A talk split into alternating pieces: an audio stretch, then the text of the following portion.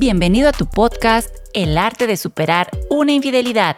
Nosotros somos Omar y Elizabeth, especialistas en relaciones de pareja y expertos en manejo de crisis por infidelidad. Aquí te entregaremos contenido disruptivo, actual, real y contraintuitivo, en donde aprenderás a abordar este tema de manera totalmente diferente. Pues se soltó la polémica, se soltó la polémica con este tema que es el trauma es más fuerte para el infiel que para a quien le fueron infiel. Así es, amor, así es, se soltó la polémica, pero a lo mejor se soltó la polémica porque eh, muchas de las veces vemos las cosas de una forma eh, a lo mejor superficial.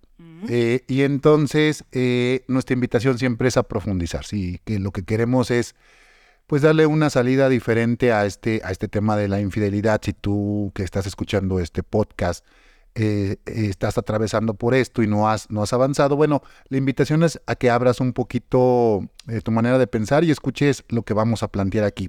El por qué estamos planteando que el trauma es más fuerte para el infiel y que inclusive para la persona a la cual le fueron infiel. Claro, porque muchos de los comentarios van hacia que no están de acuerdo porque eh, hay una, eh, lo estás haciendo de manera consciente el engañarme. Entonces, o, te la, o, la gente se la está pasando eh, padrísimo y entonces, ¿cómo va a estar lastimado? ¿Cómo va a tener un trauma? O no es cierto, no le importa, está tan emocionado, tan entusiasmado que no ve que está causando dolor. Entonces, eso que están diciendo, eso que dicen Omarieli, no aplica. Sí.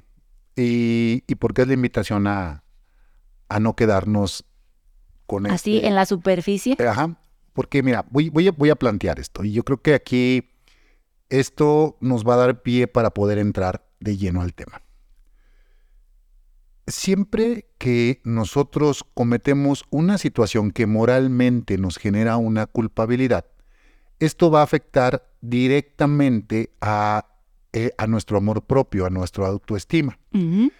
Eh, para definirlo de una forma así muy rápida, vamos a decir que la falta de amor propio se, se deriva de una serie de culpabilidades que nosotros podemos tener por ahí atoradas. Estas culpabilidades inconscientes, y es muy, muy importante marcarlo, inconscientes, eh, nosotros por un sistema de equilibrio que tenemos, comenzamos a compensar esta culpa y lo voy a decir coloquialmente, nosotros mismos nos comenzamos a meter el pie. ¿Sí? Nosotros comenzamos con una especie de autosabotaje. Y entonces después de que nosotros hacemos una situación que nos genera una culpa, inconscientemente vamos eh, teniendo una serie de situaciones, de calamidades que sin darnos cuenta nosotros mismos estamos provocando. Y vuelvo a ser eh, muy enfático, de manera inconsciente. Claro. Porque de aquí, dicho todo esto, pasamos a este punto eh, que creo que es muy importante plantear. ¿Por qué nos conviene, en primer lugar, mirar al otro, al que fue infiel, y ver que tiene un trauma, que tiene una situación que moralmente le generó una culpabilidad. ¿Por qué? Porque al final de cuentas, si mi pareja se empieza a autosabotear, esto va a repercutir directamente en mí. Muy cierto, pero ¿qué pasa cuando yo como, eh, bueno, vamos a poner una mujer no alcanza a ver ese arrepentimiento, ese sufrimiento en su esposo que le cometió la infidelidad. Y entonces desde esta parte dice, no es cierto porque no se ve, porque es tan inconsciente. A lo mejor ni siquiera la persona que cometió la infidelidad tiene la conciencia de que trae ese trauma cargando. El, el hecho de que no lo puedan ver o el hecho de que esté en esta situación a lo mejor de arrogancia, o de cinismo, podrían decir. O enojados también. Ajá. Es justamente lo que estamos planteando. Puede ser ya un efecto de un autosabotaje. Exacto, a ese punto quería llegar yo, que a lo mejor no se ve el arrepentimiento, no se ve la culpa, no se ve eh, el trauma como tal. Se ve que a lo mejor, como tú lo decías, está enojado, eh, es arrogante, es cínico, y entonces desde ahí no se alcanza a ver. Pero eso nos habla de, que hay una culpa, ¿no? El, el, mi, mi carácter ya cambió, ya soy una persona diferente, pero ¿por qué soy una persona diferente? A lo mejor por la, por la culpa que se maneja. Nuestra intención en este momento no es convencer a nadie de esto que estamos planteando, pero sí es que si tú que estás escuchando este podcast eh, te hace un poquito de sentido, puedas abrir la mirada o el espectro hacia este otro punto. ¿Y por qué lo planteo?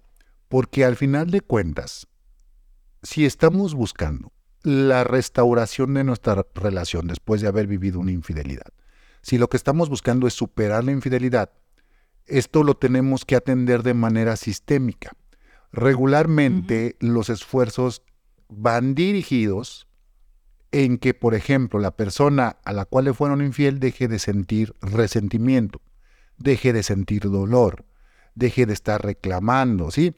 Eh, eh, perdone, se lo olvide. Pero todos estos esfuerzos siempre van a ser en vano si no vemos, como lo planteé ahorita, sistémicamente, en donde tenemos que superar esto en conjunto. Claro, claro, claro, claro. Sí, ya, ya ya te entendí. Entonces, una infidelidad no se va a superar nada más cuando a la persona que se la cometieron logre eh, perdonar, olvidar o, o volver a confiar. También es importante que la persona que cometió la infidelidad deje de sentir culpa, deje de sentir vergüenza, deje de sentir miedo y deje de sentir que a su educación o a su moralidad, pues falló. Es un reto. Es un reto. Es un reto, porque tú lo, tú lo, tú lo ves, mi amor, cuando trabajamos con las parejas eh, en nuestro programa. El objetivo es claro para nosotros y es que ambas partes sientan una paz. Que el alma de ambas partes se encuentre en paz.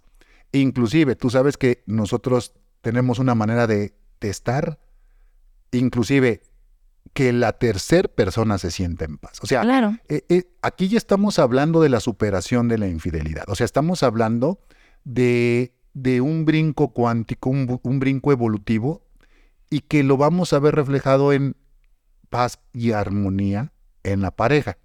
Es el objetivo. Pero vuelvo a ser enfático, no podemos llegar a, a estos niveles si nos estamos centrando solamente en esfuerzos individuales, en el esfuerzo en donde la gran mayoría de las parejas se centra, que es en la persona, llamémosle, afectada por la infidelidad. Claro, ahora también hay que entender o hay que poner esto sobre la mesa, que hay momentos, ¿no? Que a lo mejor sí, a lo mejor la pareja ahorita está siendo infiel, y está cegado, está emocionado, está entusiasmado con esta nueva relación y ahorita a lo mejor no está viendo eh, pues ni que te está haciendo daño, ni que le está haciendo daño a la tercera persona, ni mucho menos que se está haciendo daño a sí mismo. Entonces, puede ser que ahorita, que el día de hoy se viva ese proceso y digas, no es cierto, no, esto que están diciendo Marieli, pues no tiene razón de ser pero tarde o temprano cae la conciencia de decir, ah, caray, o sea, eh, no es hoy, no es mañana, pero a lo mejor pasado mañana pasa algo que entras en conciencia, ¿no? Sí, recuerda que, recuerda que cuando uno está viviendo una situación de infidelidad es porque hay una emoción, hay un enamoramiento y eso nos va a cegar. Y, y, no solamente nos va a cegar a no permitirnos ver algo, no, nos lleva a un autoengaño, a un autoconvencimiento de que sabemos de que las cosas que estamos eh, haciendo no nos están llevando a buen puerto, sin embargo, eh, nos vamos a contar una historia de que, de, que, de que es correcto lo que estamos haciendo. Entonces, nos vamos a autoconvencer. Nos vamos a autoconvencer. Entonces, sí, e, es, es, es muy importante. Por eso, la invitación, la invitación es justamente a ver las cosas yo siempre lo digo de manera mesurada. Eh, no se trata de crucificar a la persona que, que, se equivocó, porque al final de cuentas todo el mundo nos equivocamos, de diferentes maneras, pero nos equivocamos. Y tampoco se trata de, de no mirar el dolor de la otra persona. No, aquí la propuesta es una propuesta eh, incluyente, una mirada que integra, pero en esta integración pues sí tenemos que ver este tipo de situaciones que regularmente por ahí dejamos, dejamos pasar, ¿no?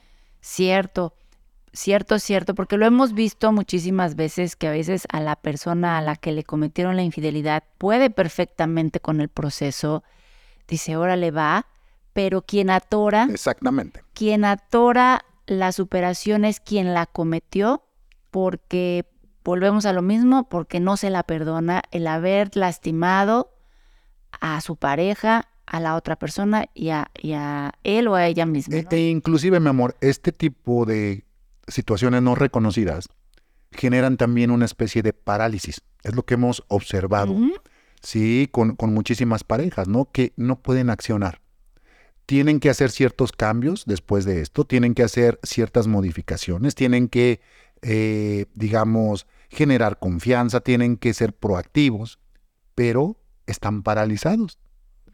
E, e, este es, este es un poquito lo que yo hablaba, es este autosabotaje, que hay cosas que se tienen que hacer, pero llega una especie de pereza mental que no les permite hacer lo que, eso que tienen que hacer y empiezan a procrastinar, vamos a decirle así, todas estas series de situaciones que yo sé que tengo que mejorar para que mejore mi relación, sí, pero no las hago. ¿Y por qué no las hago? Precisamente porque tengo un trauma que no he sanado.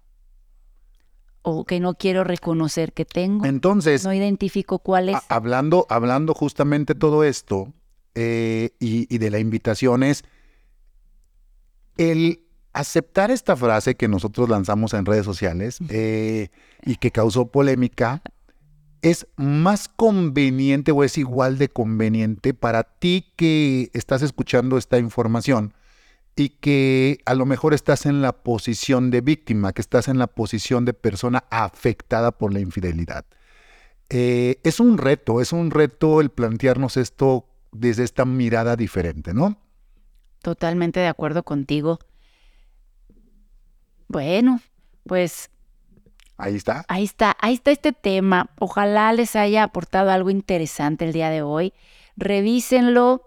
Eh, Sugerencia, escúchenlo varias veces. Exactamente. Si por ahí están atravesando el día de hoy por un tema de estos de infidelidad, revisen, sean observadores y van a ver qué ocurre la magia. Yo, yo cerraría diciendo, no todo lo que brilla es oro ni todo lo que no brilla no lo es. Así es. Te invitamos a tomar acción. Nuestra mentoría de pareja a pareja es un acelerador que les permitirá superar esta situación en menos de cuatro semanas. Agenda ahora mismo tu llamada gratuita de evaluación. Encuentra la liga en la descripción de este contenido.